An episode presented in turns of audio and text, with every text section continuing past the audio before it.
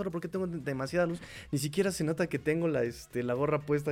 Bueno, vamos a ponerlo así y así se va a ver mucho mejor. ¿Qué tal, muchachos? ¿Qué les parece? ¡Ay! Ah, producción, no, producción, eres maravillosa, ¿eh? Eres magnífica productora, ¿no? Mira, me resolvió todo el tema de la luz. Muchas gracias, producción. ¿Eh? ¿Cómo están amigos? Vamos a platicar sobre el calendario de los Miami Dolphins. ¿Cómo están? Episodio 412. Y ahora sí se los comenté, se los prometo, se los dije. Mira nada más el trapo con el que limpio. Este... Buenos días España, porque ahorita son como las 7 de la mañana en España, son las 7 y media de la, de la, mañana. Buenas madrugadas aquí en Latinoamérica, gracias a los que se van a conectar y van a estar completamente desvelados. ¿Quién? Dale like, dale like si mañana tienes que trabajar pero desvelados. ¿Y por qué no? Dale like si vamos a trabajar desvelados este, el día de mañana porque vamos a platicar sobre el calendario de los Miami Dolphins. Nakit se está ahí reportando inmediatamente con los comentarios. Muchas gracias amigo Iván aquí, muchas gracias te mando un abrazo. Nos dice, saludos Master, programa nocturno, pero no puede faltar el like and share. Gracias amigo Nakid, esa es la forma correcta de apoyar este proyecto. Aunque claro, si quieren depositarnos para unos hochos y unas, este, por lo menos una coquita, también se los vamos a aceptar. Claro que sí, claro que sí, también les vamos a aceptar la coquita.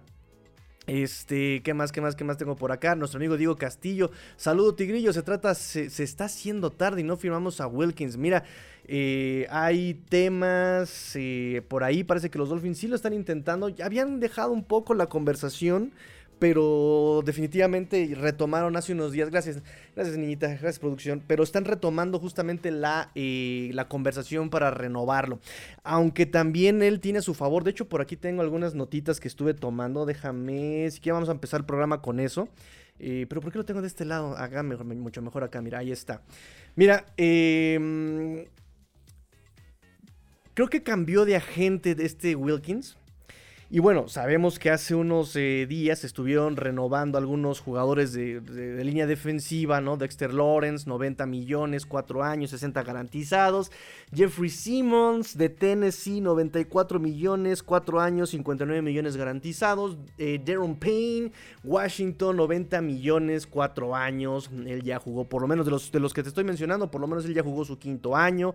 Y Quinn Williams de los Jets también parece que ya también renovó por ahí contrato. En fin, todo son eh, jugadores de línea defensiva y pues Christian Wilkins. Es complicado tratar el tema de Wilkins porque por un lado, si bien eh, Wilkins en este 2023 todavía no tenemos en sí una urgencia real por eh, renovarlo, puesto que va a jugar su tercer, perdón, va a jugar su quinto año, le van a pagar 10.6 millones garantizados por jugar su quinto año.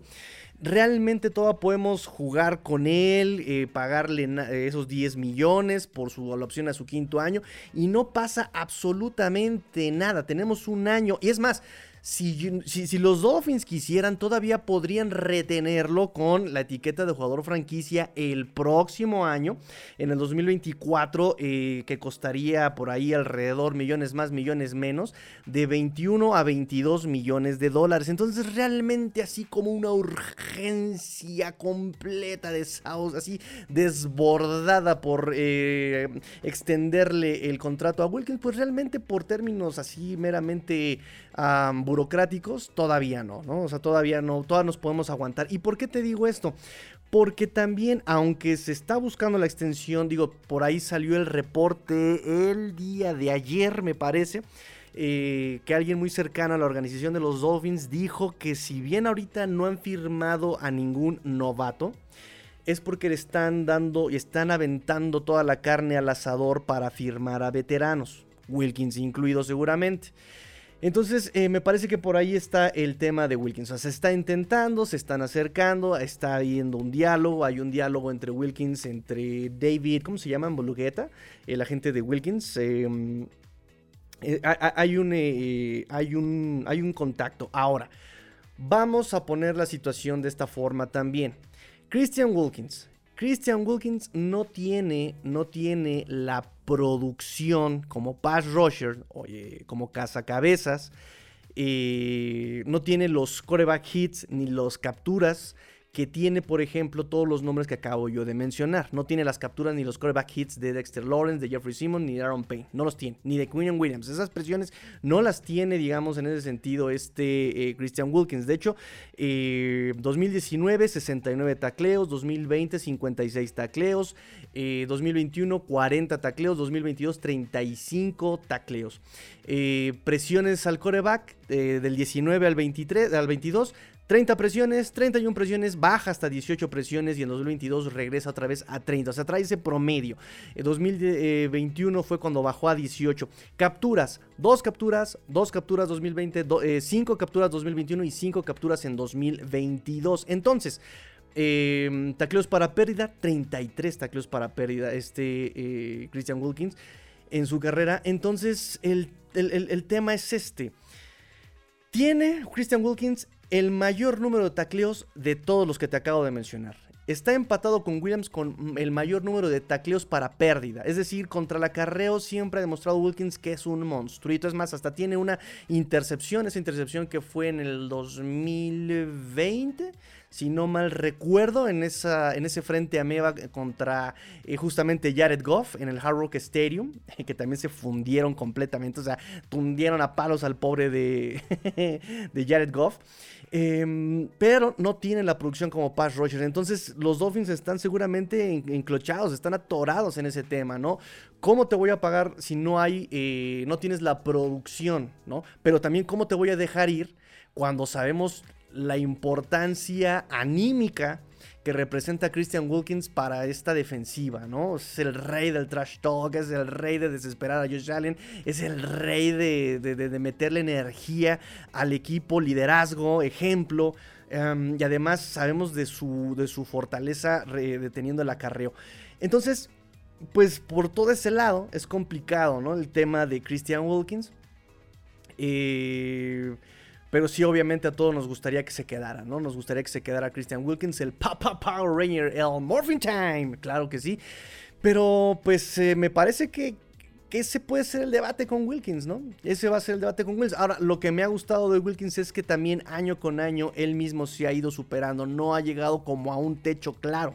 Eh, todavía 2023 él podría seguir desarrollándose, ¿no? Todavía podría seguir eh, teniendo algún, eh, o sea, que, suban sus números y mejoren sus números. Y probablemente también esa sea la tirada de, los Dolphins, ¿no? Decir, ok, te voy a dar este 2023, tu quinto año, tu opción a quinto año, 10 millones, 10 y medio millones garantizados. Demuéstrame que puede ser este pass rusher ahora con eh, este nuevo coordinador defensivo, con este Big Fangio, ¿no? Demuéstrame que sí puedes eh, todavía mejorar un poco más y te pago lo que, lo que necesitas o lo que quieres, ¿no? Podría ser, podría ser, podría ser ese el tema con eh, Christian Wilkins. En fin, este, déjenme ver si no dejo nada también que anotar. Eh, se ha hablado de esa extensión, ya lo dije. Pa, eh, bien pueden esperar a su producción como Pass Rusher ya con Chop Phillips en la ecuación y auxiliados por Big Fangio.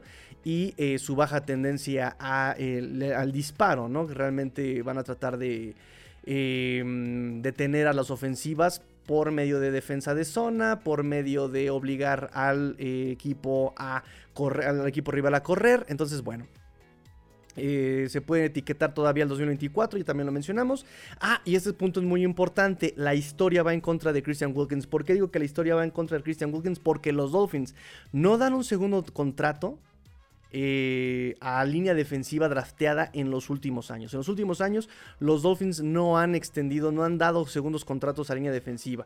Y por otro lado ya también deben muchísimo en 2024, ¿no? Le deben mucho dinero ya a los jugadores en 2024. Entonces, pues esas son las consideraciones para el contrato de Christian Wilkins, mis amigos. Este, pero si algo, se me hace, si algo me hace falta, por favor, escríbanmelo, escríbanlo, muchachos, este, ahí en los comentarios. Escríbanlo. Eh, también si, los, si están escuchando este podcast en Spotify, si están escuchando en Apple Podcast, si lo están escuchando en Google Podcast, si lo están escuchando en iBooks, dejen comentario, por supuesto, dejen comentario, dejen calificación. También las calificaciones nos ayudan muchísimo. Si califican el podcast, nos ayuda muchísimo, muchachos. Y las interacciones son los que es lo que alimenta todo esto. Entonces, interactúen, den el like, suscríbanse, eh, comenten y yo con todo gusto estoy siempre al pendiente. De repente no me da chance de responderles, pero sí estoy todo el tiempo al pendiente de lo que andan comentando amigos, amigas del club de la fin familia. Nos pregunta acá el buen, aquí me pregunta mi buen compañero el Guarura SC, SC, ¿sabe si aún van a contratar a alguien más? Pues claro que tiene que contratar a alguien más. El tema es que ahorita los Dolphins tienen 3 millones de dólares disponibles para gastar. Hasta junio van a, se les va a liberar 13.6 millones de dólares de lo de Byron Jones. Y los reportes dicen que están tras los huesitos de línea ofensiva veterana. Y no los culpo, no los culpo. Repito, en el draft, digo, ya no tuve la oportunidad de comentarles mi análisis pre-draft pero sí eh, estaba la consideración de que los Dolphins han gastado muchísimos picks en draft y no atinan, no dan. hay, hay, picks de draft que realmente son, pues, pues vienen con credenciales esos picks de draft y no dieron el ancho, ¿no? Está Liam Meikenberg, que él sí llegaba siendo top 5, que podría haber sido por lo menos, si no un buen tackle, por lo menos podría haber sido un buen guardia y no ha explotado. El único hombre que han tomado en segunda ronda o más que ha realmente dado el estirón y se ha rifado ha sido este Robert Hunt. Pero nadie más, ¿no? Lo hemos visto eh, por ahí, Leonard Coleman, que ya se fue a, las Panteras de Carolina, Solomon Kinley, que por cierto, chisme sabroso, chisme medicina, ¿no? ¿Cómo era? ¿Cómo dijimos? Este, ¿cómo? Chisme cetáceo, ya se me está olvidando el chisme cetáceo. Chisme cetáceo es que a Solomon Kinley recordarán este tan carismático liniero ofensivo de los Dolphins ex, me parece tercera o cuarta ronda por los Dolphins en el 2020, que jugó todo el 2020 como titular, eh, pues ya también fue cortado por los gigantes de Nueva York el viernes, me parece que fue cortado. Entonces, eh, los Dolphins lo han intentado, pero no han dado con picks de draft. Entonces, eh, lo más lógico es tomar justamente gente ya, y lo voy a entre comillas, gente probada veteranos que sí han eh, dado o han tenido rendimientos positivos. Eh, ahí tenemos el ejemplo de Tanner Armstead, tenemos el ejemplo, incluso voy a poner el ejemplo de, de, Brandon Shell, que Brandon Shell sigue siendo agente libre. No sé por qué nadie lo ha contratado y no sé por qué los Dolphins no lo contratan tampoco. Es, es alguien que yo esperaba que regresara sin tanta duda, ¿no? Sin tanta duda regresa, porque si bien no era eh, el Tanner Armstead 2.0, eh, por lo menos era, su trabajo había sido bastante sólido, había sido sólido el trabajo de Brandon Shale. Eh, había dominado perfecto a este Aiden Hutchinson o mandó de espaldas con un brazo, o sea, lo había hecho bastante bien. Entonces, no sé, eh, no ha regresado, sigue como agente libre y se sabe que los Dolphins siguen todavía por ahí eh, tomando nombres como Ken Fleming, el este, ay, se me fue el nombre del tackle de Tennessee, eh, Swan, ¿cómo, ¿cómo, se llama el tackle de Tennessee? En fin, o sea, sí están en contacto con con algunos veteranos de, línea ofensiva, ¿no? O sea, sí, sí, no, no quitan el del renglón y qué bueno que no lo quiten del renglón, porque la verdad es que hoy día necesitamos profundidad, eh, como con, en el tema del tackle izquierdo, porque Armstead en su vida ha jugado una temporada completa. En algún. no es que le eche yo la sal, pero no esperemos que haya que pase un milagro 2023, ¿no? O sea, eh, es muy difícil que un jugador eh, teniendo un historial de lesiones, se lesione menos año con año. Al contrario, es más factible que se lesione más y más pasándolo cada año. Em, y Teron Armstead ni de novato jugó temporadas completas. Entonces, necesitamos evidentemente un eh, backup eh, confiable en el tema de tackle izquierdo. De hecho, déjenme revisar a quién tenemos como tackle izquierdo nosotros. Bueno, aquí te este, apuntado. Te puedo decir que está Teron Armstead, Jaron Christian, Ryan Hayes y los undrafted, Jared Horst, Alex Jensen. Y ni siquiera voy a contar a James Tunstall porque de hecho de James Tunstall lo, que he leído y lo que he visto. Luwan, gracias. AFMX45, Luwan, claro, exactamente, gracias, ese nombre es el que estaba yo buscando, correcto, gracias, gracias, gracias por los comentarios. Este, y pues nada, o sea, tienes a Teron Armstead, Jaron Christian, que no vio acción el año pasado, que llegó también tarde a la temporada con los Dolphins el año pasado. Entonces necesitas a alguien que realmente te cubra la posición de, tackle izquierdo, eh, pero que, te dé tranquilidad, ¿no? Que te dé tranquilidad y no que sea la duda como de, bueno, a ver si, si, si funciona, ¿no? Del otro lado, como tackle derecho, que necesitamos también un titular claro un titular claro, porque Austin Jackson también es un volado. Ha sido un volado, digo, también repito, le mando yo un saludo a nuestro amigo Gonzo Gonzo Gonzo Gonzo de las Islas Canarias, que él desde el principio dijo que él iba a ser un bostazo en primera ronda. Lo dijo Taylor Lowan, gracias producción, gracias niñita. Efectivamente, Taylor Lowan, gracias, gracias. Exactamente, están en contacto, parece que lo andan buscando. Entonces, como tackle derecho, Austin Jackson mm, no me das ninguna seguridad. El año pasado eh, se lesionó eh, ambos tobillos. Este. Eh, ahí el gallo Claudio. Matemáticas, hijos, matemáticas. Este. Pero bueno, Chris Greer está segurísimísimísimísimo que tanto Austin Jackson como Liam Meikenberg sin lesiones es la línea titular que los Dolphins estaban esperando. Yo no lo sé, yo no lo sé. Liam Eikenberg, la verdad es que ha dado mucho que desear. Creo que lo hizo mejor este Robert Jones, ¿no? Claro, que en la posición de tackle izquierdo se contrató en agencia libre a eh, Dan Finney. Y Dan Finney, en su versatilidad, tiene experiencia como guardia izquierdo y como centro. Entonces puede ser tanto el el backup de Connor Williams como el backup de Liam Meikenberg y con Liam Meikenberg tenemos a Robert Jones, también puede ser backup de guardia. Entonces, repito, las eh, mm, posiciones que más escandalizan en general, con toda razón, tackle derecho, tackle izquierdo. Son las opciones, necesitamos un tackle derecho titular, pero así sin duda alguna, y el backup de, de Armstead que también sea eh, sólido, ¿no? En línea interior, repito, podemos aguantar con Robert Hunt, Connor Williams, en cualquier eh, lesión, por ejemplo, podemos aguantar eh, con Dan Finney, con Robert Jones, eh, pero como tackle derecho ni siquiera tenemos backup. O sea, tenemos a Kendall Lamb, que también pisó el campo, se lesionó y no vimos de lo que era capaz Kendall Lamb. Recibimos buenos comentarios de los Titanes de Tennessee el año pasado cuando llegó. O sea, sí, la verdad es que sí fueron buenos comentarios, que se le facilita la protección, la protección de pase, que no es tan bueno cubriendo el acarreo, bloqueando para acarreo, pero que el chavo le echa ganas, es buen elemento. Eh, entonces, bueno, tal vez, tal vez eh, podría ser un buen backup Kendall Lamb, pero la verdad es que también tocó el campo y se lesionó. Keon Smith. Keon Smith, la verdad es que yo también espero, se los dije el año pasado, se los digo hoy, espero realmente que en su vida toque el campo, por lo menos, no es que le decía yo mal, pero deseo el, el, el mal menor. Y tener un mal, un mal extremo es tener a Keon Smith como tackle derecho. O sea, es una calamidad este hombre. Yo no sé por qué los Dolphins le siguen dando vida, sinceramente. O sea, yo no eh, desperdiciaría un spot en el practice squad por Keon Smith. Así yo lo pongo, ¿no? Y pues tenemos también a los undrafted. Por ejemplo, está este DJ Scaffy, ¿no? Él este, viene de Miami, versátil también. Eh, juega como, como interior y como externo. Del lado derecho me parece.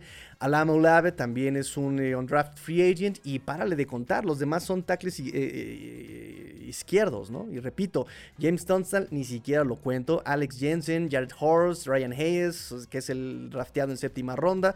sí me, me, preocupa un poco, ¿no? O sea, es claro que preocupa la, poca profundidad que hay en la línea ofensiva y pues el, el tema del titular en el tackle derecho y el backup del tackle izquierdo, ¿no? Entonces sí, es una necesidad que pues parece que no se ha atendido, pero que los Dolphins no han quitado el arreglo. Entonces me pregunta el buen Guarura, eh, si va a haber más contrataciones, esperemos más contrataciones definitivamente, ¿no? También hay que esperar ver cómo va madurando el campamento de entrenamiento, todavía es muy temprano en la temporada, digamos necesitamos que vaya, eh, vaya habiendo una, que haya una, un, progreso tal vez de estos linieros jóvenes em, y justamente ir tomando decisiones incluso hasta de urgencia, ¿no? Pasó el año pasado con los cornerbacks donde se tomaron decisiones precipitadas por lo mismo de las lesiones, ¿no? Entonces igual ir tomando eh, consideración los, em, el progreso, el desarrollo de los jugadores y ya ir tomando decisiones precipitadas poco a poco conforme se vaya acercando la temporada. No soy fan, pero parece que eso es lo que va a aspirar,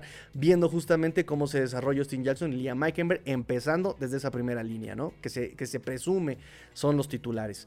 ¿Qué más? ¿Qué más? Len Jergy, buenas noches, Tigrillo. Buenas noches, amigo Len Jergy. Buenas noches, gracias para los que se están conectando. Gracias a los que se están conectando. Y de verdad, por favor, apóyenme con un like, apóyenme con un. Como diría, este, lo, te lo resumo así nomás. Ni siquiera sé cómo se llama el morro, pero me encanta cómo dice. Pégale una suscribida y, anda a contarle a tus amigos, ¿no? Entonces, así, por favor, aquí apliquemos la misma, la misma formulita. Diego Castillo, ¿regresará Lim Bowden Jr.? No creo. Lim Bowden Jr. para empezar fue tomado en la gestión anterior con este eh, Brian Flores y con su séquito de coordinadores ofensivos. No creo que regrese Lim Bowden Jr. con todo el dolor de mi corazón, ¿no? Con todo el dolor de mi corazón, porque además si algo busca justamente este... Em, si algo busca justamente el buen Mike McDaniel es velocidad. Él quiere velocistas, quiere atletas y pues en ese sentido, este eh, Bowden Jr. no es tan veloz, ¿no? O sea, está buscando a tipos como Devon Chain, está buscando a Tarek Hilles, está buscando incluso Eric Sukoma. Parece que eh, si algo se presumía de él a días eh, um, recientes, es justamente eso, que, que puede tener eh, buena velocidad, buena aceleración. No lo hemos visto jugar tampoco, ha tenido pocos snaps nada más así que, pues hay que, hay que esperar, ¿no? Pero de cualquier forma, eh, por esa cuestión de la velocidad, tal vez por la versatilidad sí podría llegar. Pero mm, eh, que también eso le a McDaniel, o sea, le encanta a McDaniel eh, la versatilidad. Ahí está el ejemplo de Laia Higgins, incluso el mismo de Zucoma. Em, por, esa, por ese lado de la versatilidad, tal vez podría tener esperanza, pero no creo, no creo sinceramente.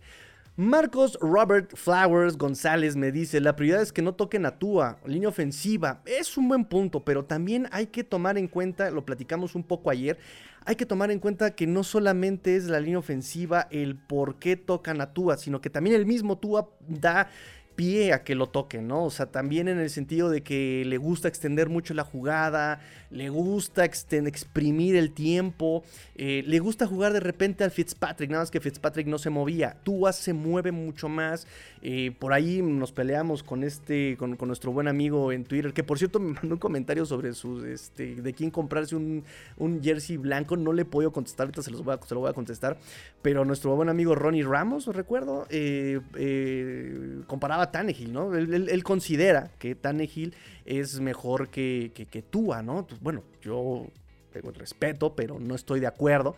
Eh, porque Tua tiene una presencia en el pocket eh, muy pulcra, ¿no? Es muy pulcra, eh, tiene una anticipación, tiene un awareness, todo el tiempo está sintiendo a los defensivos, pero justamente a veces Tua se confía tanto de eso que es donde, cuando vienen los golpes, ¿no? Y es un vicio que tiene desde Alabama, el, querer extender las jugadas. Entonces, eh, Tua definitivamente tiene que em, ayudarle a su línea ofensiva también, o sea, porque no hay una protección eterna, hay que entender eso.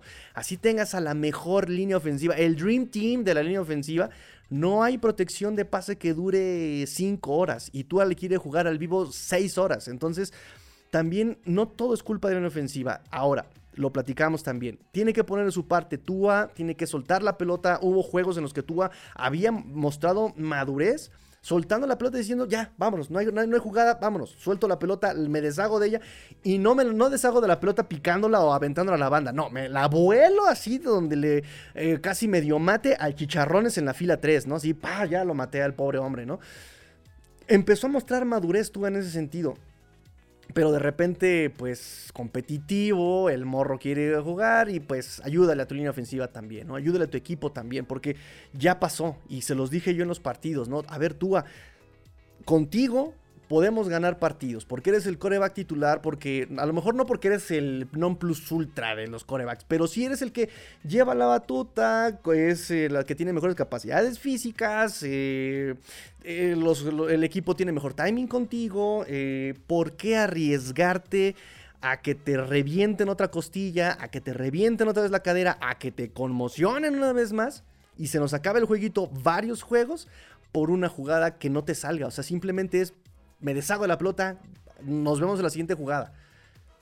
Me rindo ahorita para seguir peleando otros tres meses en la temporada. O sea, no puedes hacer eso. Entonces, por un lado es eso, sí, línea ofensiva, eh, que le dé más estabilidad y seguridad a tu coreback, pero que también el coreback eh, no le juegue al vivo. Dos, y bueno, más bien tres. les he dicho mucho sobre los esquemas de bloqueo de los Dolphins. De repente eh, critiqué mucho a McDaniel y no voy a caer en el juego otra vez de McDaniel, de volver a, hablar sobre McDaniel otras dos horas, Pero sí, en, general, el staff de cocheo, de repente, pongo mucho el ejemplo de Bosa contra Gesicki. O sea, sabes que Nick Bosa o incluso Joey Bosa fue contra San Francisco. ¿Quién es que está en San Francisco? Nick. Eh, Nick Bosa era, es de los pass rushers más agresivos de la liga. Eh, y lo pones y le pones a ni siquiera bloquearlo, lo checas, lo checas con Mike Gesicki. ¿A qué me refiero con que lo checa? La jugada es que Mike Gesicki salga a pase, ok, perfecto. Y él hace eh, un engaño de bloqueo, por así decirlo, para que me explique, ¿no? Entonces él sale de su posición de Tyren, ve a Nick Bosa y en lugar de pegarle, de golpearlo, de estorbarle, eh, se le dice que lo checa cuando nada más llegas, lo tocas y sales a trayectoria de pase. ¿Eso que hace justamente? Que el linebacker no considere al Tyren eh, como posible target.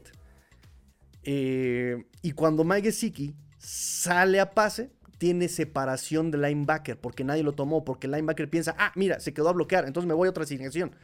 ¿Sí? Entonces llega Mike Gesicki, checa Bosa y sale a pase. Y en ese checo, Nick Bosa le dijo, con permiso, ¡pum! Reventó, no me acuerdo ni siquiera quién fue, ¡pum! Llegó y reventó. Entonces digo, a ver, ustedes son los genios y dejan a, Bosa así, o sea, libre, por los campos, así. O sea, no va por ahí, ¿no? O sea, no. Eh, y otra cosa es que si bien la línea ofensiva llevaba, no sé si fueron tres partidos sin captura, fíjense, fueron como tres partidos sin captura permitida la línea ofensiva. Porque las capturas que hubo fue de Tyren, de running back, de, ¿sabes? Entonces, sí, te puedes apoyar en bloquear con el running back, con el Tyren, pero... Ah, entonces metes a Dorham Smite a bloquear. Metes no a Mike Gesicki que no bloquea, repito, a Mike Gesicki le robaron sus tarjetas de crédito y no las bloqueó tampoco. O sea, no bloquea al hombre ni por favor.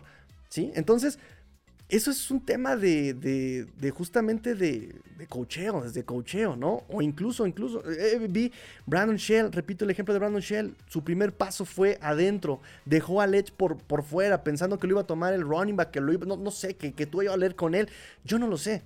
Eso lo sabrá la línea y lo sabrá el staff de cocheo, pero eso lo tiene que pulir, lo tiene que pulir McDaniel sin más. Frank Smith lo tiene que pulir, entre todo lo tiene que pulir, por eso ya viene de coaching. Entonces, ¿es importante tener talento en línea ofensiva? Sí, pero también tienes que manejar toda la dinámica del pase.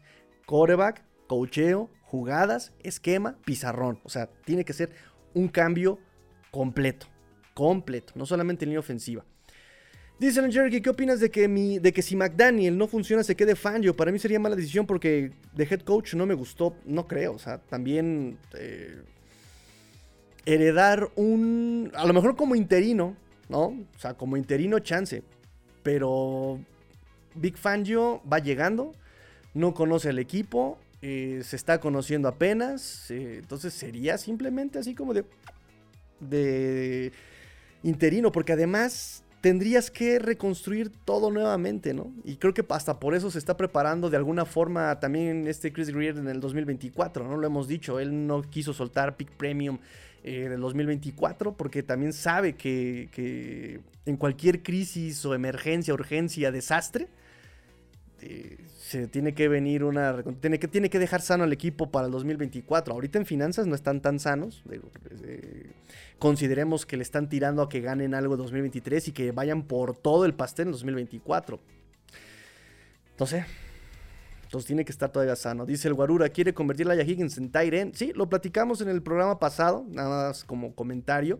Eh, esta gestión le encanta eh, la idea del laboratorio Dolphin, ¿no? Quiere convertir, eh, em, quiso convertir, de hecho, a ver, a ver, a ver, a ver, por aquí lo tengo, déjenme este, darles el dato, el dato correcto. Pero fíjense, los, los, en los últimos cinco años, han querido convertir a Jibri Blount, que era jugador de básquetbol, en Tyren. A Bryce Sterk, de era un defensive end, lo quisieron convertir en Tyren. Tanner Conner, wide receiver de Idaho, State.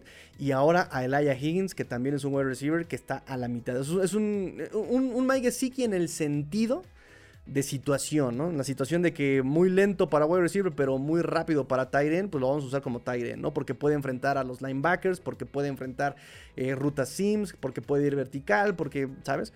Pero bueno, ya platicamos eso el programa pasado sobre Elia Higgins. Em, no sé qué más, chicos. Vamos a comentar entonces si quieren ya el, calendario. Nos dice, nos dice Diego Castillo. También me gusta Lean, aunque para el caso de wide receiver, espero que sea el año de Waddle. Por cierto, vi una publicación de cómo lo chuleó Peyton Manning. Bueno, Peyton Manning también ya no es tan. ya no es voz de opinión. ¿Vieron el calendario? ¿Cómo sacó el video los Broncos de Denver? Dios, yo siento que lo dirigió Yoko Ono, o sea, fue una cosa así como muy surrealista, no, no, terminé de entenderlo. Pero bueno, también Peyton Manning está en el mero cotorreo también, digo, ¿quién lo culparía? Ya campeón, ya este, tiene la vara alta en la NFL, tiene su propia casa productora, la NFL le compra contenido a la casa productora de Peyton Manning, o sea, ya él puede hacer lo que quiera, ya está, está, ya, ya está más allá del bien y del mal este Peyton, ¿no? Entonces... Como analista, este, qué bueno que le eche flores a, Jalen Ward, pero hay que tenerle su, su, debida, la, la, distancia debida para este, para este Peyton Manning. Entonces, bueno, chicos, eh, si no hay más comentarios, pasemos. Pasemos, amigos míos, pasemos entonces a... Se revela por fin. Se revela, se revela, nos dicen, nos enteramos sobre el calendario para la temporada 2023 de los Miami Dolphins. Voy a quitar un poquito ahorita el comentario. Ahí está. No, lo voy a dejar, lo voy a quitar por acá. Aquí está. Ah, mira, Juan Daniel Quintanar, apoyar con todos los Atlanta, Florida Dolphins. ¿Viste ese? El de, el, de, el de los Tennessee Titans. Para mí fue un, un gran acierto el video de los Tennessee Titans.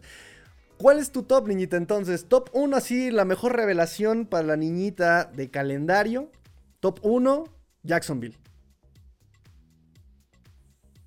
Es que el de Jacksonville fue genial, o sea, es una genialidad jugar con la idea del el guion, ¿no? de, lo que se le salió a este eh, Trevor Lawrence el, año pasado, ¿no? De, ah, sí, fue para los que escribieron el guion, muy chido. ¿What? ¿Cuál guion, no? Entonces juegan con ese de los Jacksonville Jaguars, arman toda una teoría de, conspiración con actores y jugadores que actúan. Y no, es una cosa genial el Jacksonville Jaguars. Eh, el de Tennessee, con eso de preguntarle a la gente sobre los logos, o sea, fue una genialidad. Fue, fue un tema muy, un, tópico muy tiktokero, ¿no? Porque incluso está este señor, ¿te acuerdas? Eh, que, que le preguntan a su novia sobre los logos. Y que el papá se enoja. O sea, fue un tema muy tiktokero el de Tennessee, pero está súper efectivo. El de Chargers está también. Repitieron la idea del año pasado del anime y le aventaron pedradas a todos los que se dejaron, ¿no? O sea, le aventaron el contrato sin firmar a los Ravens, eh, le aventaron la cuestión del juego, ¿no? De, la política de juego a los de de Detroit con eso de que cacharon como a siete jugadores que violaron las políticas de juego este, en la NFL. O sea, le tiraron a lo que pudieron también los, estos Chargers. Entonces también se me hizo muy, muy interesante el de Chargers. El de mis Dolphins quedó chido le echaron ganitas comparado a otros años que de repente, por ejemplo, el año pasado fueron las fotitos, ¿no? Por todo, por todo Miami, ¿no? Y pues sí, estaba muy asteric la situación, pero nos quedamos, como, como diríamos, Nita, nos quedó a deber, no conecté con eso. no conecté con esa, eh, pero, pero este año le echaron muchas ganitas estos Dolphins. El tema del cine estuvo padrísimo, los pósters. De hecho, por ahí tengo, este, guardé todos los pósters, ¿no? O sea, en lugar de Happy Feet, Happy Clits, ¿no? Y está el pingüinito, está este Jalen Wardle, ¿no? En lugar de, The Truman Show, Tuaman Show, ¿no? y también así con todo el mosaico de las escenas de Tua. Eh, eh, Finception, ¿no? En lugar de Inception, Finception con este, el póster de, de, la película del origen. Eh, en lugar de Jaws, Fins, ¿no? Así este, los delfines. O sea, todas esas parodias del cine. Y además en la sala de cine las caras de Jerome Baker, de Solomon, no Solomon, no, de Robert Hunt y, no sé si se dieron cuenta, pero incluso sentado estaba Travis Winfield así con su vasito de icy. O sea, fue una genialidad esta parte del cine de los Miami Dolphins. A mí, me gustó mucho el video de los Dolphins. El de, el de Panteras también estaba chido. Está caótico el de Panteras. O sea, la verdad es que eh, en otros años fue más estructurado sus videos. Este sí está un poquito complicado de ver, ¿no? De repente no sabes para dónde va la cosa. De repente no ves dónde están las, fechas del, del calendario. Pero tiene buenos chistes el de Panteras, ¿no? Invitando también a todos sus jugadores. Me gustó también el de. ¿Cuál vimos el otro? El de Chicago, ¿no? que van, este, que está también como el tema de comida, ¿no? Y están este, repartiendo sus hamburguesas y sus, este, eh, eh, eh, típicos de, Chicago, ¿no? Entonces llegan y le piden, la, chica que todo el tiempo, este, ¿cómo se llama esta chica que todo el tiempo, que cada semana a semana, este, critica a, los equipos de la NFL, si se me da su nombre, llega pidiendo su hocho, ¿no? Y, el jugador como le dice, ay, dame un hocho, esto es Chicago, ¿no? ¿Cómo? sí, pero la, abre como pistache. Entonces, bueno, este, nos dice un Jerry, voy a checarla, me gustó el de Chargers, ¿será en lo único que serán buenos? ¿Cómo son, eh? ¿Cómo son? Porque nos toca ya, ya podemos hablar del calendario. O sea, este título de este programa, según iba a ser sobre el calendario, no hemos hablado de nada del calendario. Este, pero bueno, nos toca abrir contra, contra los Chargers, ¿eh? Nos dice el Guarura. Es segundo calendario más difícil. A ver, qué bueno que tocas ese tema, amigo Guarura, pero no se vayan con esas, eh, con esos rankings, porque también me han llegado muchos. O sea, agradezco mucho que, me compartan estas, estos comentarios, el doctor Rubén, este, Adrián, eh, todos, todos, todos me comparten siempre este tipo de, de noticias y pues obviamente yo le pongo mucha atención me compartieron mucho esta parte de la dificultad del calendario, porque año con año a alguien se le ocurre sacar el ranking de los calendarios más difíciles basados en el porcentaje de victorias del año anterior. No se fijen jamás en ese en ese en esa métrica, porque esa métrica es súper engañosa, es súper engañosa esa métrica, o sea, año con año las cosas, aunque repita el roster entero y el staff de coacheo entero, no significa absolutamente nada y de un año a otro todo cambia en la NFL. Pregúntenle a Tampa, de un año a otro cambiaron, perdón, repitieron eh, roster entero, staff de coacheo en su, en su mayoría. Y las cosas para Tampa de ese año que fueron campeones al siguiente fueron completamente distintas. Entonces jamás se fijen en las victorias del año anterior, porque el año anterior ya pasó. Ya eh, eh, se dieron esas victorias, se sufrieron, unas fueron porque el pateador se resbaló, otras fueron porque el coreback no, titular no llegó, otras fueron porque el otro eh, salió inspirado, pero todo eso no se va a repetir este año. por ejemplo, nos enfrentamos a Filadelfia eh, subcampeón y jugador, eh, jugaron el supertazón, pero perdieron a sus dos coordinadores, tanto el defensivo como el defensivo. Las cosas van a ser distintas en Filadelfia, por mucho que haya repetido roster, por mucho, o sea, van a ser distintas. Kansas City, lo mismo, campeón del Supertazón, pero las cosas van a ser distintas para Kansas este año. Entonces, no se fijen, no se, no, no, se fijen en, ese, en esa métrica del porcentaje de victorias. Y eso de que los Dolphins pueden ser eh, o tienen, el, porque he visto, ¿no? Todo el mundo le pone como el quinto más difícil, el tercero más difícil, el segundo más difícil. Pero si nos fijamos en justamente el porcentaje de victorias del año pasado, es una métrica completamente muy, muy falseada, ¿no? O sea, no es nada eh, certera esa métrica, ¿no? Por, por, ahí sacó Warren Sharp eh, otro tipo de métricas, ¿no? Basado en Las Vegas. Eh, que podemos confiar un poco más en Las Vegas si los Dolphins están creo que en el puesto número 15. Warren Sharp, se me olvidó, no, no, no, no, no lo guardé. Pero por ahí vi que estamos en el lugar 15. Y, confío un poco más en el de Warren Sharp que en el porcentaje de victorias del año pasado. Y ahorita vamos a explicar por qué algunos comentarios a bote pronto, porque también venimos de trabajar, venimos de. y apenas pudimos leer este algunas investigaciones. Leon Jerry McDaniel vapeando, sí, me hizo. No, no, no, no vieron el de Panteras, cómo está el delfín tirado así. Eh, este, eso también estuvo bueno. Sigala, saludos, es bueno tenerte regreso, ya se te extrañaba. Gracias, amigos Sigala, gracias, gracias. Yo también los extrañaba, muchachos. Yo también los extrañaba platicar con ustedes en la noche y desvelarnos en el Tigrillo Night Show. Y ponemos canción de jazz, ¿no?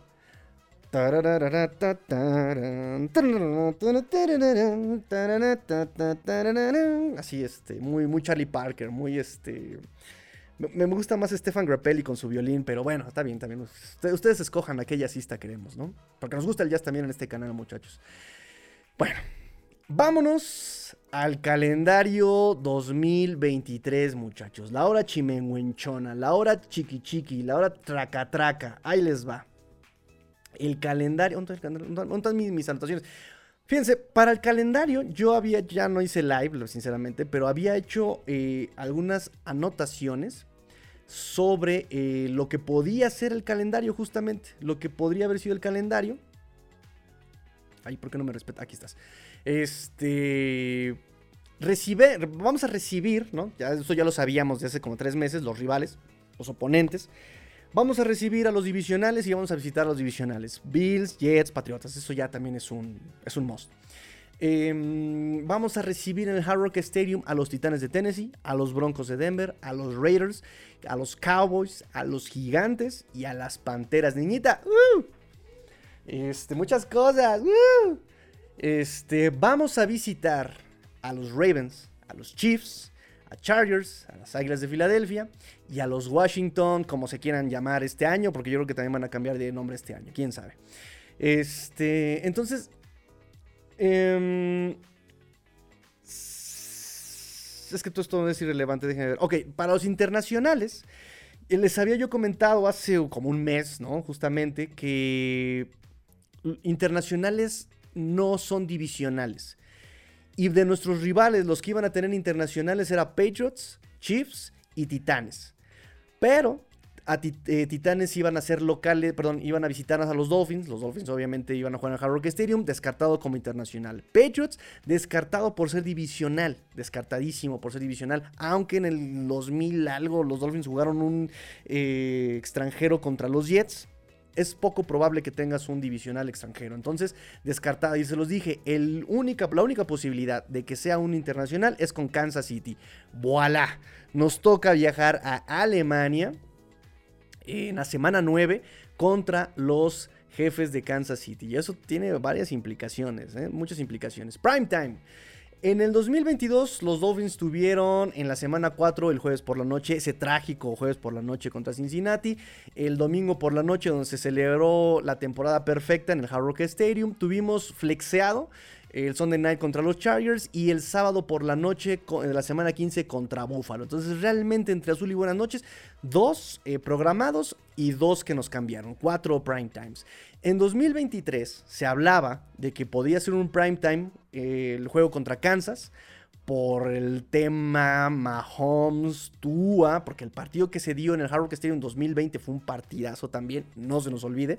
Eh, obviamente el tema de la ex incómoda, Trey Hill diciendo que no, hombre, yo voy a llegar al Arrowhead y voy a romper y a la velocidad de la luz y quiénes son ustedes, ya saben cómo le gusta también hablar este trash talk a este Tarek Hill.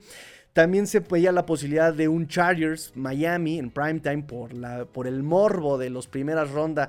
El ex eh, quinto, global contra el sexto global de Herbert, ¿no? Entonces, el morbo entre quién es mejor, tú o Herbert. Se hablaba, por supuesto, de los juegazos que se dieron en 2022 entre los Bills y los Miami Dolphins. Y también se decía un primetime de nuevo en Bills, ¿no? De, contra Bills. Eh, también se hablaba. Jets, la fiebre, Rogers contra Tua y Fangio, ¿no? También habría una posibilidad. Cowboys, pues porque Cowboys, porque Cowboys siempre debe tener un maldito prime time. Eh, Ravens, también por el juegazo que se dio en semana 2 del 2022.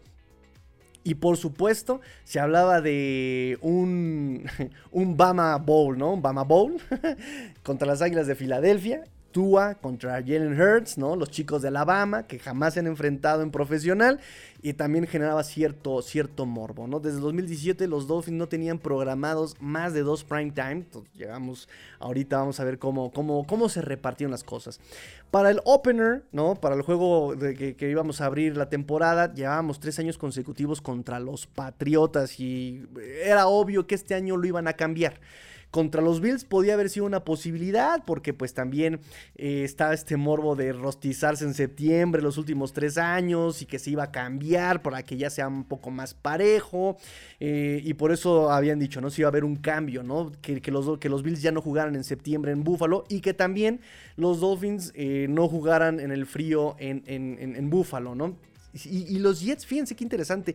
Contra los Jets, los Dolphins no han jugado contra los Jets en septiembre desde el 2012. O sea, no hemos jugado contra los Jets en septiembre desde el 2012. Entonces también podría haber sido un tipo...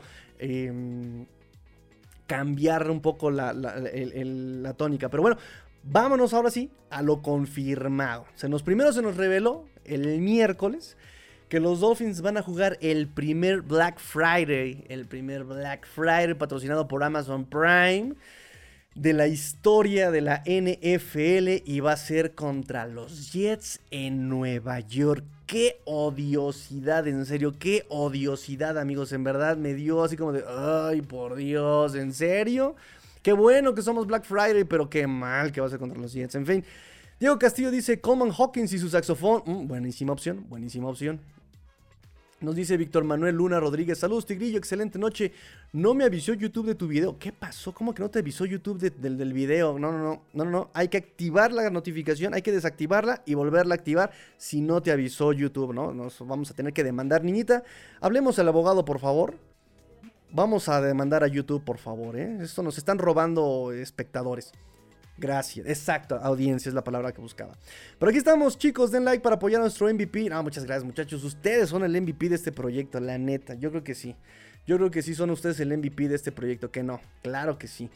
Marcos Roberto Flores dice, ya se está dando mucho el juego contra Ravens, ¿no crees? Me parece son tres años seguidos. ¿Por qué? Mira, es que la verdad también recordemos que los Ravens nos tenían bien agarrada la medida y nos daban unas palizas sabrosas. Lo único que podíamos hacer en contra era conmocionarles a este... a Joe Flaco, eh, gracias a este... El ombligos locos Kiko Alonso. Pero nos tenía bien agarrar la medida. O sea, recuerden que en 2019 la paliza que nos dieron también, ¿no? Pero justamente en el 2000, ¿qué fue? 2021, los Dolphins despiertan en ese jueves por la noche, ¿se acuerdan? 2021, 2022 fue un juegazo. Entonces ya como que se empieza también a ver esa rivalidad moderna, ¿no? Este Ravens Dolphins, porque además es un partido de conferencia americana, obviamente pesa si pierdes ese partido, entonces está ahí gestando esa, esa rivalidad. Dice Ricardo Alonso Pérez, hola Tigre, analizando el calendario esperando que el buen Tua se mantenga sano. ¿Consideras que Miami logre un 12-5? Miren, ay niñita, ¿te puedo pedir un favor, niñita? Me puede servir un poquito de agua, traigo la garganta súper seca, no sé por qué. Este. Fíjense, lo platicaba yo hace unos minutos con la niñita también, justamente. Veníamos, este. En nuestra. En, el auto, ¿verdad? En el, tráfico de la Ciudad de México. Este, veníamos platicando, ¿no? Y ya unas pláticas muy tranquilas entre la niñita y yo. Pero es que tú, pero es que yo, pero es que no, pero es que no, no, no, no se crean. Este, platicamos un poco sobre eso y le decía yo, más allá de que tú estés sano, ¿no? Y se los comenté hace algunos, eh, algunas semanas. Pero justamente yo, más allá de que muchos dicen, tiene que mejorar la línea ofensiva. Tiene que mejorar la defensa. Eh, tiene que mejorar Tua, ¿no? O sea, en, la cuestión de la salud. Y yo les digo a ustedes, muchachos, para mí el que tiene que mejorar más allá de todo este, de todo este tema es McDaniel. McDaniel es el que va a hacer posible ese 12-5. Si tú me dices a mí si puedes capaz de que se pueda lograr un 12-5, se puede lograr un 12-5 sin ningún problema. Porque tienes. Muchas gracias. Uy, genial. Gracias, niñita. Gracias. Porque ya vieron mi vaso, chicos. Ya vieron mi vaso. Bien, nada más. Colores mayamescos. ¿Por qué no? Oh, chulada. Qué chulada. Gracias, niñita. Oigan, por cierto que no hemos platicado, perdón, pero se los voy a presumir rápidamente. ¿Ya vieron mi altar. ¿A poco no se ve chido el altar Dolphin? Miren nada más. Gorras, balones. Perdón, chulo, un momentito. Gorras, balones, miren nada más. Chulada, eh, chulada. Y del otro lado también tengo gorras, miren, miren, miren. Chuladas. Y de la UM, eh. ¿Qué hubo, Goya Universidad, because güey, Bueno, como soy payaso. Este, yo creo que por eso me ve, ¿no? Más allá del análisis, porque soy medio payaso. Por eso, por, eso este, tiene tanto éxito este canal. ¿Cómo don, eh? ¿Cómo don? Bueno, entonces les decía yo, si tú me preguntas si se puede un 12-5, sí, sí se puede, sí se puede eh, un 12-5, eh, porque además es un calendario que está de alguna forma eh, complicado en un inicio, pero fácil en el, fácil entre comillas, en el, en el cierre. Además, el clima no va a ser factor este año. No va a ser factor el clima este año. Eh, tenemos más locales que de visita. no vamos a enfrentar a ningún equipo regresando de la semana de bye. No tenemos jueves por la noche. No tenemos juegos con posibilidad de nieve más que, dado caso, tres partidos. eh, realmente son partidos a modo, ¿no? O sea, donde los Dolphins van a tener siempre el control de su destino, ¿no? Un momentito, por favor. Salud, ¿qué están tomando, muchachos? ¿Qué están tomando? ¿Qué están tomando? Escríbanme en los comentarios, por favor. ¿Están tomando chevechita? ¿Están tomando agüita, lechita para dormir? Mm. Ay, muchas gracias, niñita. Este. Entonces.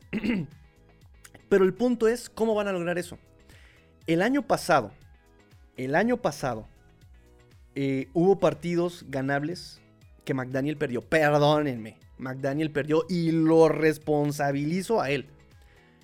El juego contra Jets en el Hard Rock Stadium era un partido. Perdón, en el MetLife Stadium era un partido ganable, aunque no estuviera Tua. Aunque nos hayan quitado a Bridgewater en la primera jugada. Era un partido ganable. Y McDaniel no ajustó. Partido contra Minnesota. Partido ganable. McDaniel no ajustó. Y este año va a ser lo mismo. Va a ser lo mismo. Si McDaniel no diversifica esa ofensiva, si McDaniel no se quita la necedad de querer pasar y estirar el campo a lo vertical, muchos me decían, ay, Tigrillo, hay que ser como Bengals, ¿no? O sea, yo les decía, pero Bengals, como por qué, no? O sea, llegaron a, a, Supertazón por pura suerte, después por los equipos especiales y después por la defensiva. Pero fíjense que ahora cambio el discurso y digo, sí, sí quiero ser como un Bengals, en el sentido de cómo los coaches, tanto ofensivo, defensivo y equipos especiales, lograron llevar la temporada. Cómo ajustaron, cómo apoyaron a Joe Burrow a través, uno, de la agencia libre, dos, del ajuste en las jugadas, el ajuste en la, en la selección de jugadas, en el pizarrón, o sea, le dieron todo el apoyo por todos los medios posibles a Joe Burrow y cobraron bien eso, ¿sí? La defensiva haciendo su chamba, Anorumo, wow, ¿sí? Entonces, eso es lo que debe hacer McDaniel este año. Si McDaniel sigue de, perdónenme la palabra, niños, tápense los oídos, si McDaniel sigue de torcuato, si sigue de tonto, de lelo, de lerdo, de, ajá, esas gracias por la censura, de pip, y hijo de madre, what? si sigue, no, perdón, ya, serio, serio, serio. si, si McDaniel no ajusta y no juega de libro, Dolphins no va a llegar mucho. Y tiene un equipazo. Hubo partidos la temporada pasada que ganó la defensa, como el de Pittsburgh, como el de Buffalo, semana 3, pero que se ganaron por puro riñón, no por cabeza, se ganaron por riñón. Entonces, sí necesitamos en McDaniel ese gestor Necesitamos de McDaniel esa mente estratégica, esa mente táctica, esa mente que, ese liderazgo que lleve al equipo. Porque a final de cuentas, por ejemplo, dirán, pues ahí tenemos a Big Fangio, pero Big Fangio es el coordinador defensivo. Y McDaniel lo que va a hacer es, me quito, me lavo las manos, la defensiva es tuya. Pero oh, sorpresa, ¿Qué nos dijo Big Fangio en su presentación con los Dolphins? Ah, sí, bueno, el año sabático estuve en mi laboratorio y estuve viendo los videos como si trabajara para un equipo y tengo mis anotaciones y he desarrollado una nueva defensiva y la voy a poner, ya estoy muy ansioso por ponerla a, a probar y a ponerla en práctica. Men, no queremos que vengas a experimentar, no queremos que vengas a probar.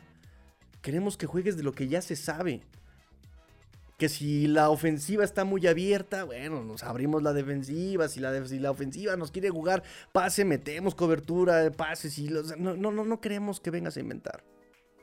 Entonces, bueno, vamos un poquito más, vamos a avanzar con respecto al calendario. Nos dice este Chepe Luis García Santos, buenas noches Tigrillo, a mí sí me gustó el calendario, vi complicado el cierre de temporada y las cosas pintan bien para este año. Sí, sí, pintan bien.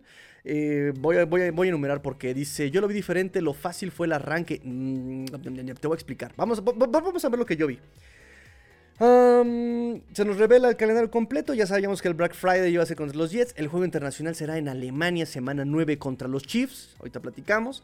Básicamente son, eh, ¿qué les gusta? Eh, programados así, son dos primetime, que es el Sunday Night contra Patriotas en semana 2 en Foxboro. Y el Sunday Night eh, contra Filadelfia. Ah, y el Monday Night contra Tennessee. Y el Monday Night contra Tennessee. Entonces tenemos ahí tres primetime. Y además tenemos dos partidos que si bien no son primetime, son partidos que van a ser televisados a toda la nación norteamericana y que son solamente, que no comparten horario con ningún otro partido. O sea, o ves ese o ves ese, y es el, me refiero al de Alemania y al del Black Friday. Son partidos que se van a hacer seguramente televisados. Bueno, el, de, el, de, el del Black Friday va a ser, va a ser transmitido por eh, Prime, solamente en Estados Unidos. Me parece que nosotros en Latinoamérica y en Europa nos toca todavía por, eh, por Game Pass, afortunadamente. Ojalá siga siempre así. Eh, entonces tenemos realmente, de alguna forma, cinco primetime, ¿no? Cinco horarios exclusivos, si lo quieren ver así. Semana 1, semana 1, abrimos en el SoFi Stadium eh, contra los Chargers. Tua contra Herbert. El morbo otra vez. Llevan marca de 1-1. El primero lo ganamos en el Hard Rock Stadium. El año pasado lo perdimos en el SoFi. Y este año volvemos a ir al SoFi para la venganza venganza, venganza, venganza, Wallace, Wallace. Se nota que soy fan de Mel Gibson. Semana 2, otra vez visitamos, vamos de visita. Sunday Night al homenaje de Tom Brady en Foxboro.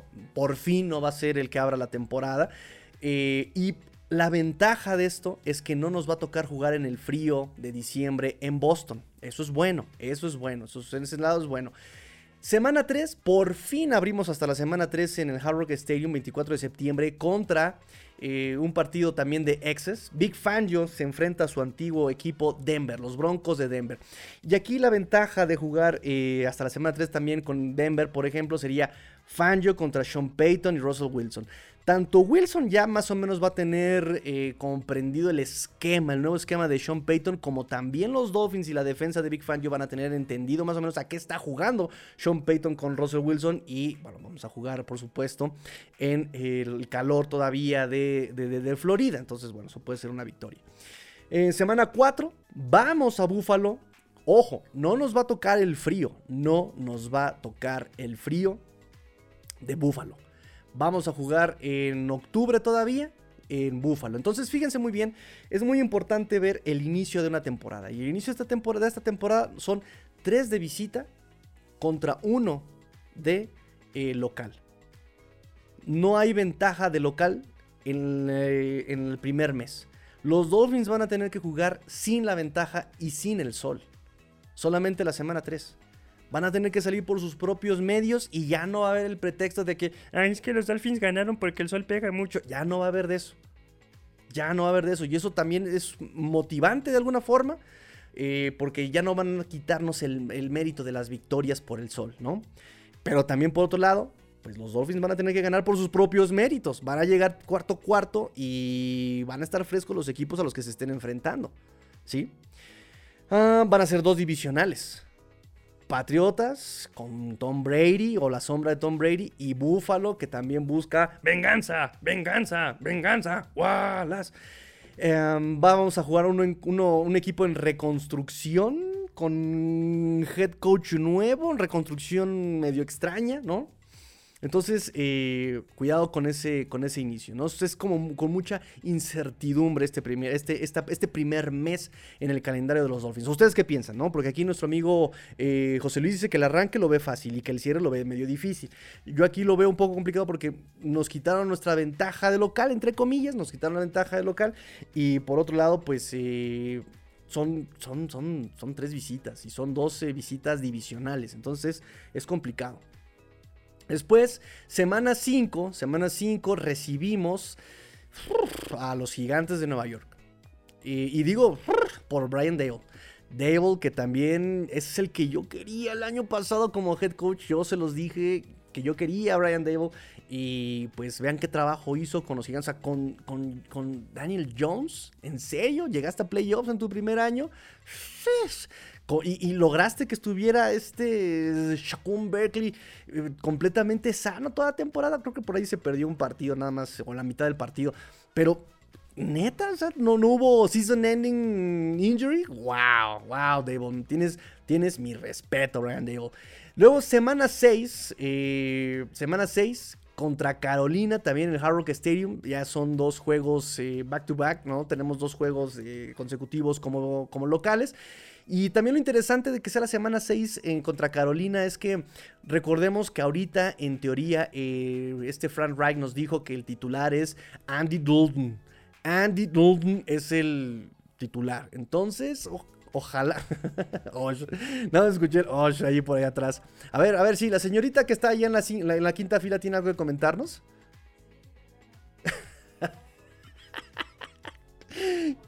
Oso Polar, Oso Polar, Andy Dalton.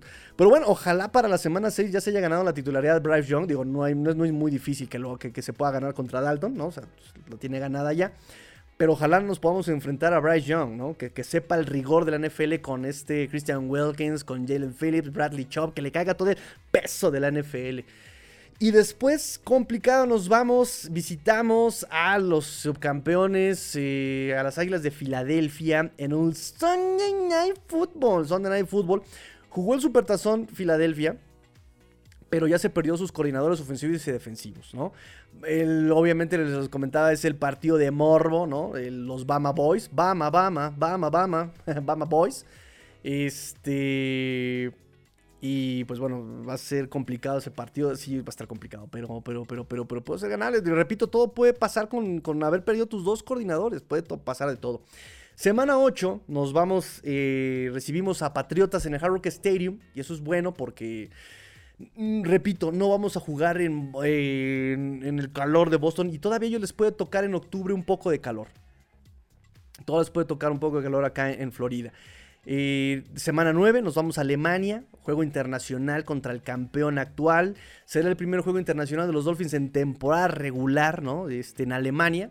Ya han jugado en Alemania, en Berlín, eh, en el 92, pero fue partido de de pretemporada en Berlín. O sea, no fue un juego oficial. Se le ganaron a los Broncos de Denver 31-27. Pero, pero, pero, pero, pero este va a ser por fin de temporada regular en Alemania, ¿no? Hill no va a regresar después de todo al Arrowhead. No va a regresar al Arrowhead. los dos equipos llegan con lag. De alguna forma es territorio neutral. No es, no es em, no es local en sí, no es local de papel solamente Chiefs. Los dos van a llegar con el lag de los horarios, los dos son visitantes, no van a jugar con el Rio del Arrowhead. Eh, y bueno, recordemos que en el 2020 fue un juegazo este contra Kansas, terminaron 33 a 27 ganando los, Kansas City Chiefs. Jerome Baker con un sack eh, de 30 yardas a este Patrick Mahomes, que también desató por ahí una conversación en Twitter, ¿no? Diciendo que alguien por ahí le puso, eh, creo que Patrick Mahomes intentó jugar eh, Madden, ¿no? Y Mahomes retuitea diciendo, te juro que cada que lo intento me funciona. Y luego Jerome Baker le responde, pero no today. Eso fue genial. Ahí la conversación muy sana. Gil anotó dos veces, uno por acarreo, uno por recepción. Tua tuvo tres anotaciones, dos por pase, una por acarreo de una yarda. Mahomes tuvo dos anotaciones por pase. O sea, fue un juegazo ese partido, ¿no? Digo, también nos, nos, madrugaron un poco porque se lesionó Boy McCain. Tuvieron que meter a Clayton Fetchlem y ahí se, ahí se acabó el partido para los Después, interesante, llega la semana de bye, muchachos. Llega la semana de bye. En semana 10. Y además, ¿en qué momento llega la semana de bye? Después del viaje de Alemania, ¿no? Recuerden que el año pasado viajamos a Londres y jugamos inmediatamente la siguiente semana. En teoría, porque los jugadores dijeron que querían, no, no querían la semana de descanso para no cortar el ritmo. ¿Cuál ritmo? Si están jugando terrible la defensa. Este, pero bueno, eso había dicho Brian Flores, que habían pedido no, no descansar. esta vez no, esta vez bajamos a Alemania, regresamos a semana de bye, porque además, qué interesante, en la semana 10 nos toca a la mitad de la temporada, a la mitad de todo justamente, ni, ni tan temprano que no sirva de nada, ni tan tarde que ya tengamos lesionados, llega a la mitad de la temporada. Nos quedan después de esto, uno, dos, son ocho juegos. Ya jugamos nueve, descansamos y jugamos ocho. O sea, es el mejor momento para tener una semana de bye. El mejor momento. Em, después de la semana de bye, vamos a casa contra Las Vegas en el Hard Rock Stadium. contra los Raiders de Jimmy Garoppolo. Dios, qué odiosidad con Garoppolo también. Después dos visitas.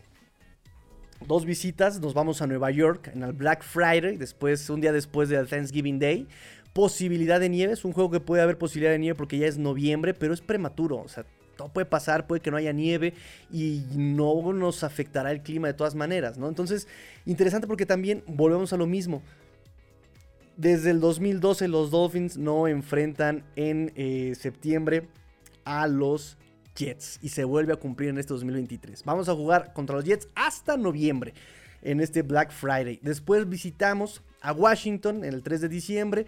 Otro juego que también puede haber posibilidad de nieve. No es que sea seguro, pero puede ser que haya.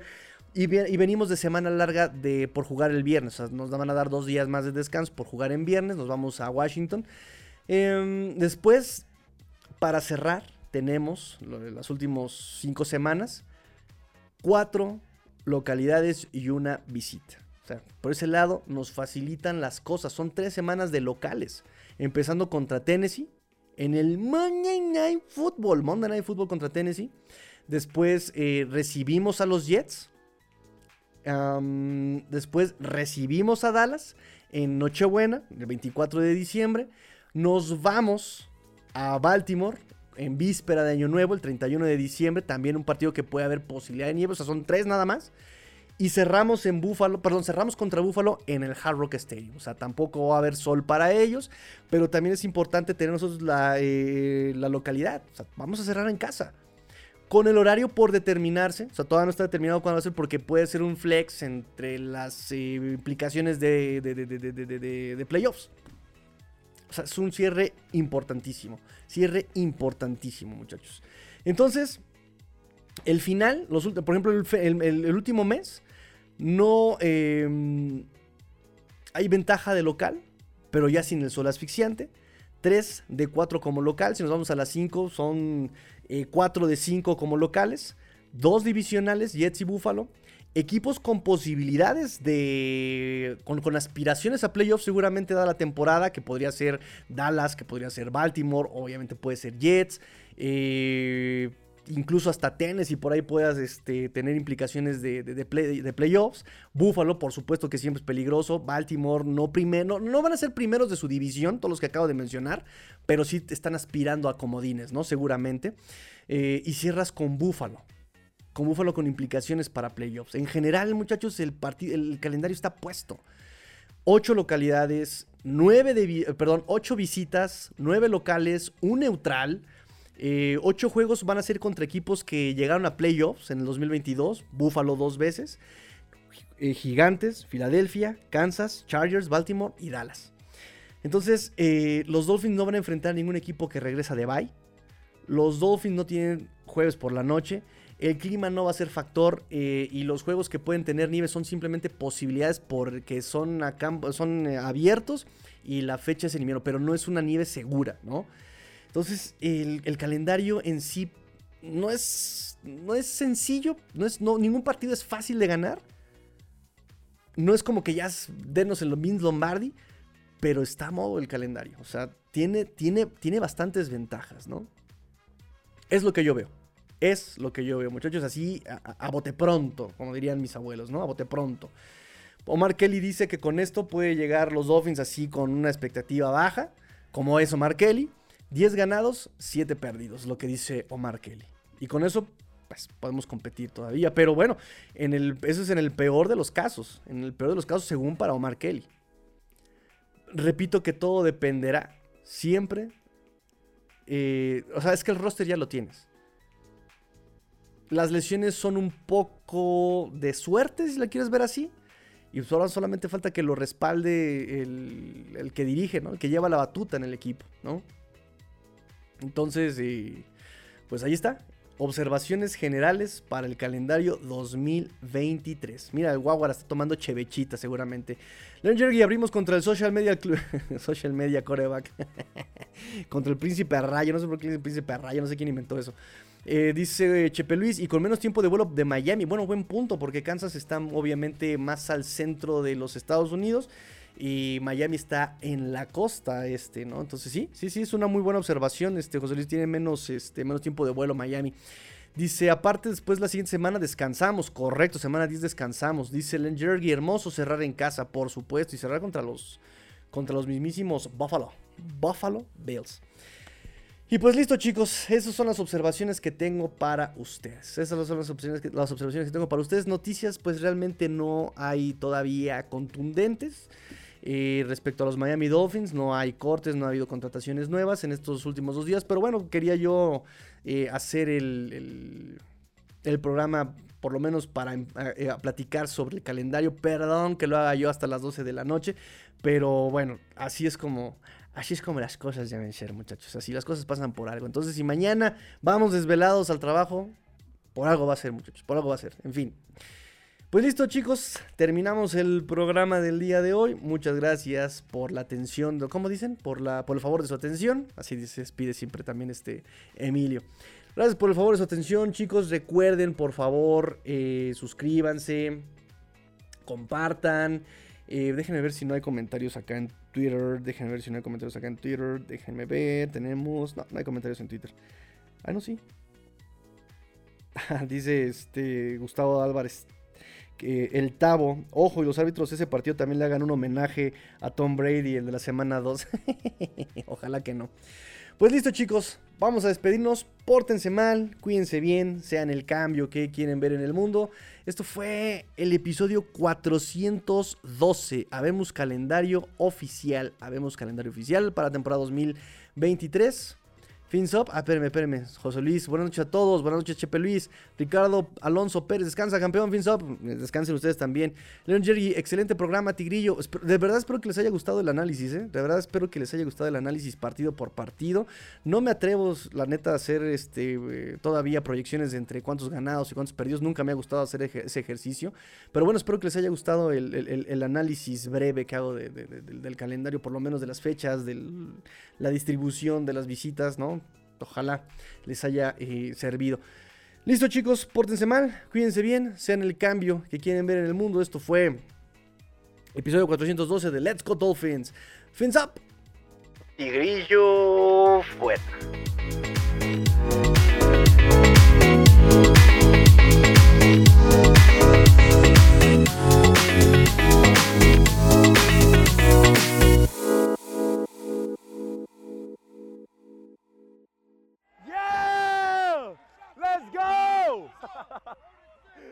Let's go!